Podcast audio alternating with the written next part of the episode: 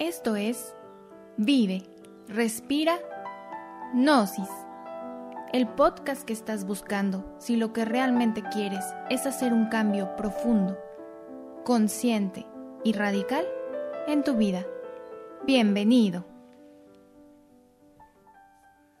Hola, ¿qué tal? ¿Cómo están? Bien, continuando con estos temas eh, maravillosos de la enseñanza gnóstica, en esta ocasión vamos a hablar de un tema que el maestro Samael le llama los nueve círculos dantescos, que mm, se basa en una obra de un iniciado italiano, el Dante Alighieri, donde escribió la Divina Comedia y pues ahí se nos habla de los nueve círculos dantescos.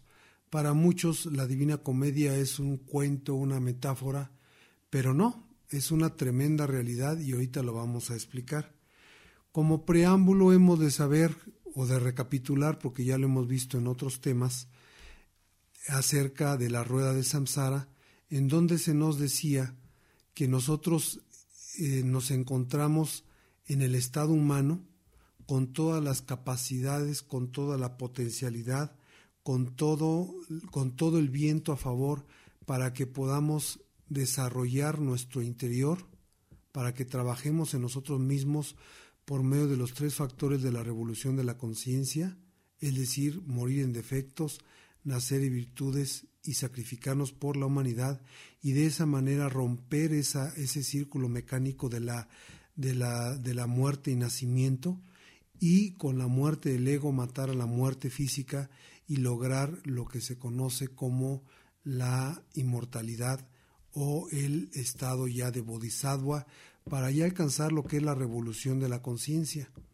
Primero nos fusionaremos con nuestro Cristo interior profundo, después con nuestro Padre, el Padre con el Gloriam, y de esa manera regresaremos a la casa paterna, regresaremos al espacio sagrado absoluto, de donde algún día emanamos sin conciencia. Eso ya lo hemos visto. Para eso la divinidad nos da 108 oportunidades, 108 vidas que el Buda las tenía representadas como las 108 cuentas que colgaban de su cuello. Entonces, en esas 108 oportunidades, nosotros llegamos puros. ¿Por qué? Ahorita lo vamos a explicar.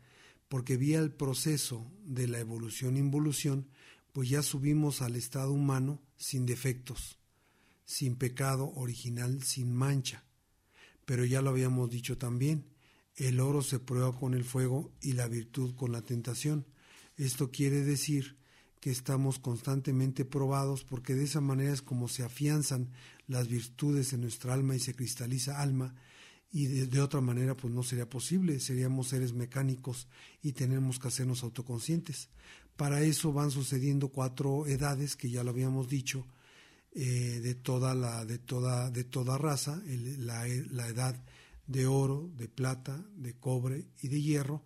Y bueno, pues lamentablemente nosotros vamos eh, entrando en esa mecanicidad, vamos perdiendo las oportunidades, las pruebas que nos va presentando la divinidad y qué es lo que va sucediendo. Lentamente desaprovechamos las vidas que nos va otorgando la divinidad y empieza la mecanicidad, empieza el ego a meterse dentro de nosotros, primero de manera muy sutil, muy subjetiva, no nos damos cuenta, y ya cuando estamos siendo dominados por el ego ya de una manera garrafal y descarada, y aún así nosotros ya inclinamos la rodilla ante, ante el anticristo. Pero nosotros vamos entrando, repito, de la edad de oro y pasamos a la de plata, y allí hay más, cada vez más mecanicidad Ahorita vamos a ver qué tiene que ver la mecanicidad con este tema.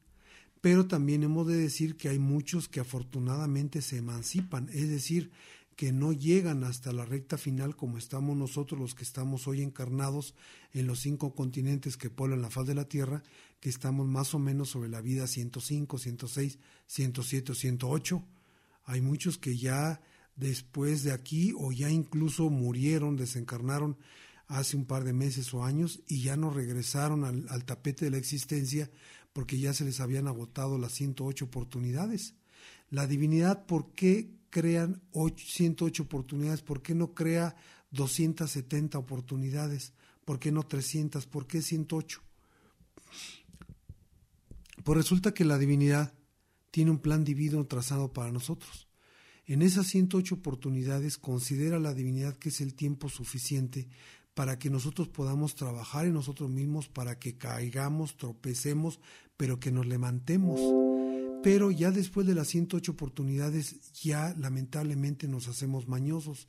El que despertó, despertó, el que trabajó en sí mismo, trabajó en sí mismo, el que trabajó en la revolución de la conciencia y se emancipó de estas dos leyes mecánicas de la evolución y de la involución, pues ya lo hizo. Los que no, después de las 108 oportunidades, lo único que sigue creciendo es el ego. Entonces imagínense, el ego sería cada vez más exponencial. Lo vemos tan solo con el espejo que nos muestra, pues de cuerpo completo, cómo está la humanidad hoy en día. Hoy en día ya cada vez es más descarado cómo eh, cosas que antes nos hubieran escandalizado, Hoy ya hasta las, legalizamos, las aceptamos y hasta pudiéramos dar nuestra vida por defenderlas, creyendo que son bien cuando que son un bien cuando está pues garrafalmente no no resisten un análisis sincero, concienzudo, espiritual, pues de que sea algo correcto. Pongo un ejemplo, pues la famosa ley del aborto. ¿En qué cabeza cabe creer que eso es algo que pueda ser agradable a los ojos de Dios, a la naturaleza. ¿No? Imagínense matar al ser más preciado que puede ser una criatura que todavía no puede ni defenderse y todavía justificarlo diciendo pues es que es el cuerpo de la mujer. No, no, no, el cuerpo de la mujer es una mano, es un brazo, ¿sí? Es un dedo, ni modo, si se lo quiere cortar, que se lo corte, pero esa es otra vida que no le pertenece que ella es la guardiana, que ella es la encargada de cuidarlo, es otra cosa, pero no la hace dueña para que pueda tomar esa decisión ella, muchas veces incluso con el apoyo de la pareja. Entonces, vemos a qué punto de descaro está llegando la, humanidad, en donde está pasando lo de Babilonia la Grande. Entonces la divinidad pone un límite y dice, espérate, espérate.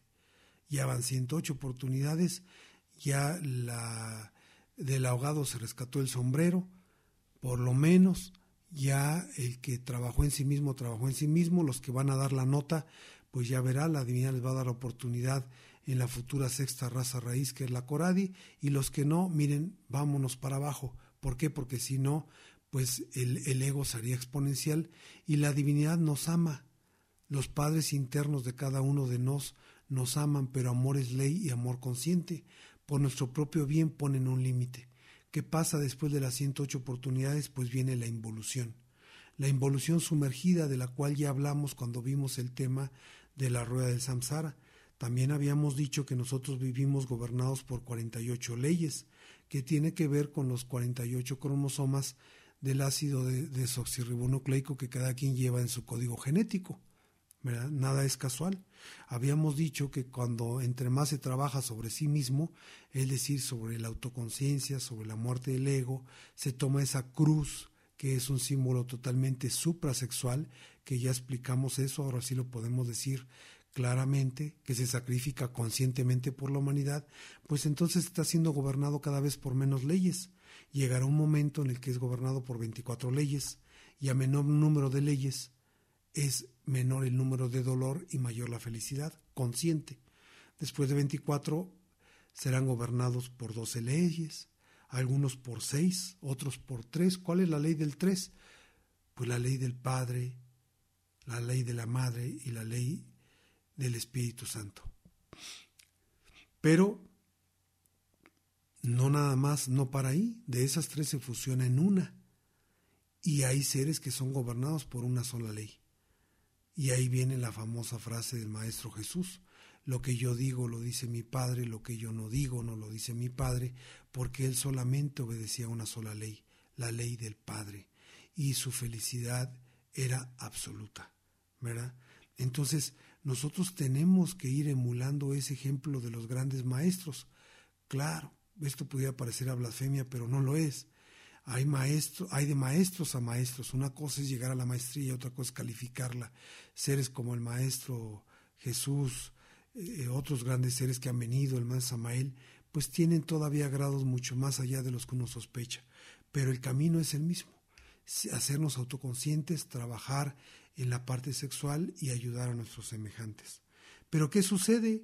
Las, las 108 vidas se gestan en, en, en 48 leyes. Nosotros no aprovechamos la oportunidad y la divinidad, repito, por nuestro bien, pues nos hace involucionar al, a, los, este, a la rueda del samsara. Estamos en el estado humano y luego pasaremos al estado humanoide y poco a poco nos irán gobernando cada vez más leyes, cada vez más densas. Ustedes habrán visto por ahí personas en la calle, que algunas van ya en la calle, muchos de ellos empiezan hablando ya solos, este, otros ya están incluso en un estado higiénico totalmente perturbado, otros ya están en condición de calle, si quieres hablar con ellos ya no incluso enfocan la mirada porque ellos ya están viviendo, aunque físicamente tú los puedas ver aquí, ya están viviendo en una involución sumergida, es decir, ya están, eh, su, su, su esencia ya está sufriendo lo indecible porque ya se está dando el proceso de la muerte del ego. Si nosotros no lo hacemos por nosotros mismos, la naturaleza lo va a hacer por nosotros. Nada más que la naturaleza lo hace mucho más lento de lo que pudiéramos hacerlo nosotros mismos y en gimnasios cada vez más densos y más eh, duraderos. Entonces empezamos nosotros a bajar en la involución y bajamos por medio del del estado humanoide, luego bajamos al animaloide y luego bajamos al vegetaloide y luego al mineraloide.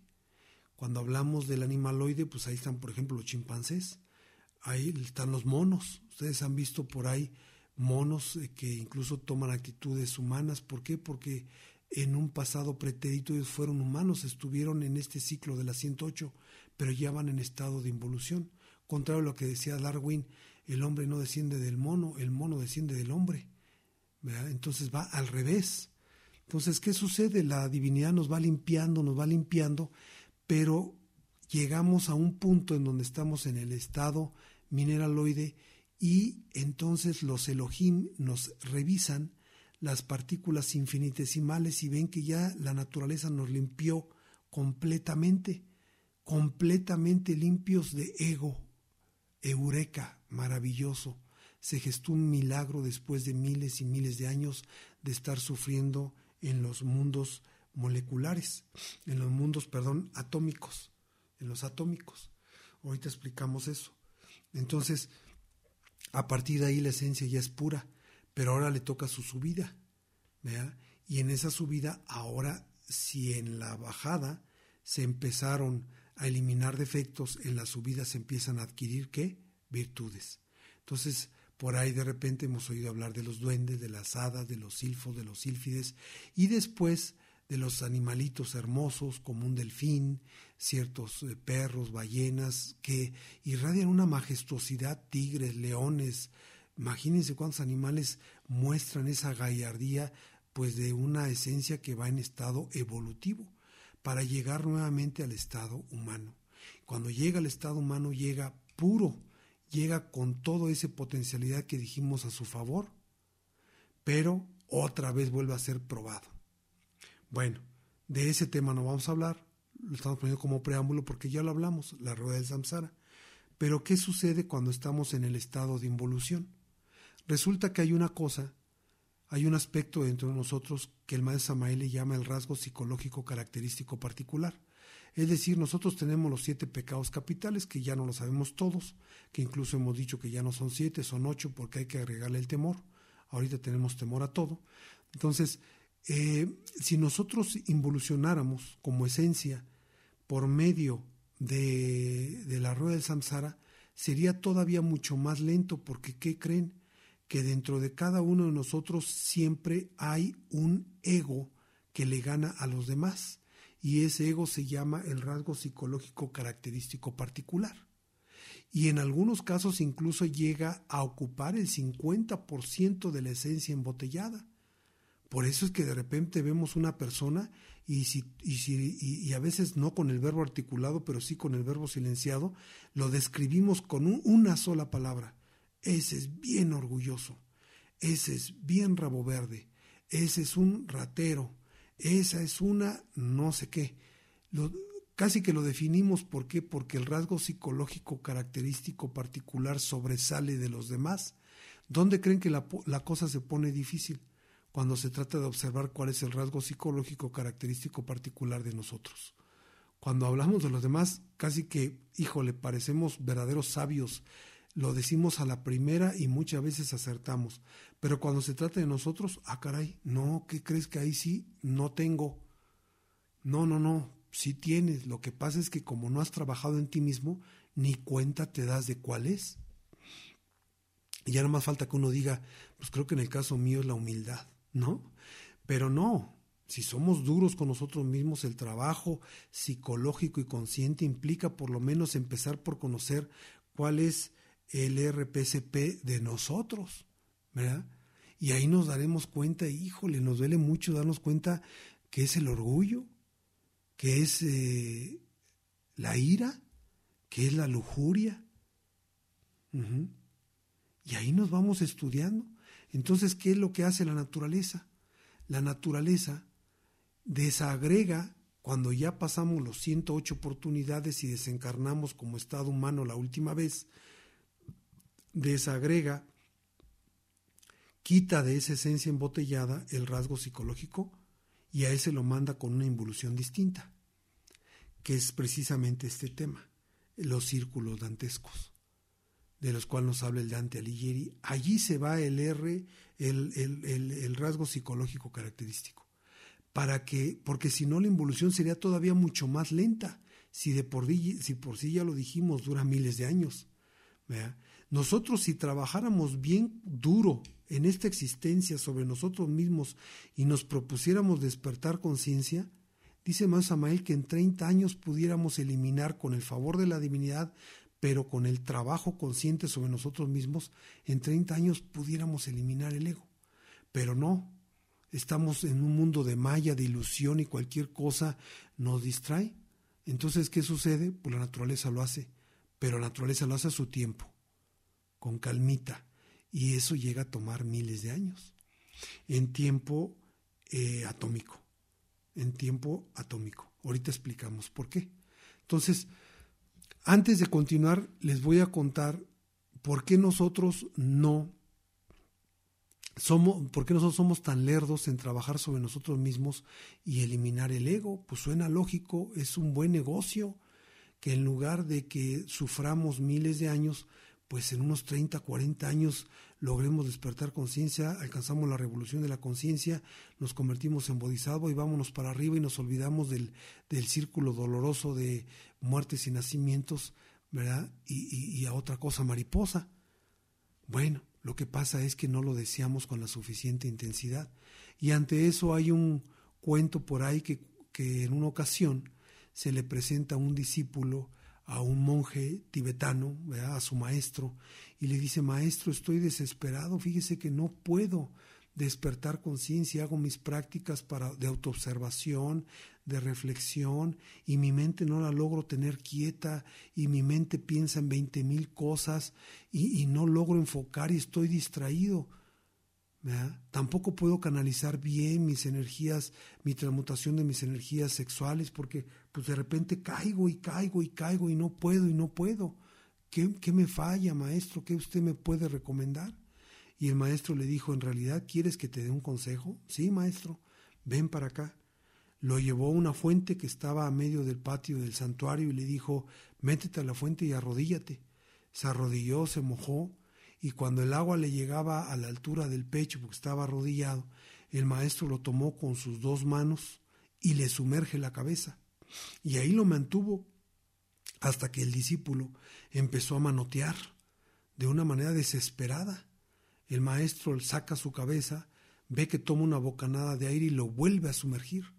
Y esta segunda vez lo hizo con más intensidad al maestro hasta que el otro dejó de manotear ya se le había pasado la desesperación, la angustia, y cuando ya el maestro vio que creo que ya se le había pasado la mano, saca la cabeza y el otro pega una, un jalón de aire desesperado, horrible, ya estaba morado, y cuando una vez recobró bien el aliento, le dice el maestro, siéntate, ahora explícame algo. cuando estabas allá abajo, ¿en qué pensabas? En nada, maestro. ¿Cuáles eran tus deseos? ¿Querías ser grande? ¿Querías ser reconocido? ¿Querías eh, tener prestigio? ¿Querías eh, llegar al tope de la escalera y hacerte sentir? ¿Querías sentirte atractivo al sexo opuesto? ¿Querías ser rico? ¿Querías ser famoso? ¿Qué querías? Nada, maestro. Lo único que quería era aire. Bueno, pues el día que busques la luz con esta misma intensidad, sin distractores de ninguna especie, lo vas a alcanzar. Y eso es lo que nos pasa a nosotros, que nos distraemos con veinte mil cosas. Hoy me gusta la gnosis, se me hace muy interesante los temas, pero pues mañana mejor prefiero ir a una cantina y luego al cine y, y ahí se acabaron mis buenas intenciones. Y de buenas intenciones están llenos los círculos dantescos. Entonces, ya lo dijimos, el primer círculo dantesco es el más fácil, ¿verdad? Eh, y eso que ya se encuentra al doble de leyes que el de 48 leyes, es decir, 96 leyes. Ahí quién se va, el rasgo psicológico característico particular, pero obviamente no se va el ego, se va con la esencia fraccionada que ha logrado absorber ese ego. Es decir, ¿quién es el que sufre la involución? Pues la esencia. ¿Sí me explicó? La esencia es la que está sufriendo. Ojalá y nomás se fuera el ego, pues que se muera, qué bueno, qué padre. Y yo mientras como esencia lo espero en el paraíso y ahí me avisan cuando lo hayan eliminado. No, la esencia se va fraccionada también, sufriendo esa desintegración lenta, lenta, lenta de tiempo este, atómico. ¿Por qué? Porque necesita aprender la lección, obviamente. Imagínense que la vida nos eliminara el ego y uno estuviera mientras descansando, pues no aprendes Lamentablemente uno tiene que aprender la lección porque ese ego no cayó por añadidura o no cayó como caen unas gotas del cielo. Nosotros lo creamos, nosotros tenemos que hacernos responsables y ver cómo se va desintegrando aunque eso nos cueste un dolor indecible. Por eso el de Ante Alighieri decía que en los círculos dantescos solamente soy el llanto y el crujir de dientes. Entonces, así es como empieza la involución. Supongamos que caemos en el primer círculo dantesco porque no tuvimos un rasgo psicológico característico particular tan grave, supongamos. Entonces nomás nos tocó ir allí, al primer círculo dantesco. ¿Quiénes creen, que, ¿Quiénes creen ustedes que caen ahí? Pues resulta que en el primer círculo dantesco, que por cierto se le conoce como el círculo de la luna, de 96 leyes, pues ahí nada más caen las personas, las buenas personas.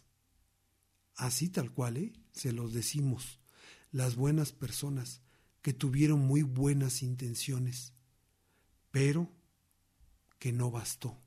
Las buenas intenciones no sirven para nada. Aquí lo que, lo que importan son los hechos. Y entran en el primer círculo dantesco, dantesco los no bautizados. Y ustedes ya deben de entender qué significa los no bautizados no aquellos que no les echaron agüita cuando cumplieron tres años, no, en su mollerita, no, aquellos que no trabajaron en la suprasexualidad, aquellos que se dedicaron a derramar su energía creadora. Si ya dijimos que un solo átomo, un solo átomo de energía sexual masculina y uno solo de energía sexual femenina crean vida, imagínense lo que podrán hacer esos millones y millones de espermatozoides y energía seminal femenina que se tiran con cada eyaculación, si los transmutáramos, si los reabsorbiéramos y los subiéramos por el canal medular espinal de Ida y Pingala, el Kundalini Shushumna, imagínense lo que despertaría dentro de nosotros y la muerte del ego estaría garantizada y el despertar de los chak estaría garantizado y por lo tanto romperíamos este valle de lágrimas que es la rueda del samsara. Entonces estamos entrando apenas en el primer círculo dantesco esas personas buenas, que fueron buenos papás, que fueron buenas mamás, que fueron buenos ciudadanos, que no hicieron cosas graves, simplemente no trabajaron en sí mismos. Y con eso es suficiente. ¿Por qué? Porque la rueda del samsara está hecha para que nosotros sirvamos como economía a la naturaleza. Si nosotros queremos despertar conciencia, entonces tenemos que hacer tremendos super esfuerzos y eso solamente se logra con padecimientos voluntarios a través de la revolución de la conciencia. Entonces, ya entramos en el primer círculo dantesco, 96 leyes, donde el tiempo es al doble de denso y de lento que este, porque estamos ya hablando de tiempo cada vez más atómico. Vamos a cortar aquí el video y lo vamos a hacer una segunda parte para que no se nos haga tan extenso y lo llamaremos eh, Nueve Círculos Dantescos, segunda parte. ¿sí? Entonces continuamos.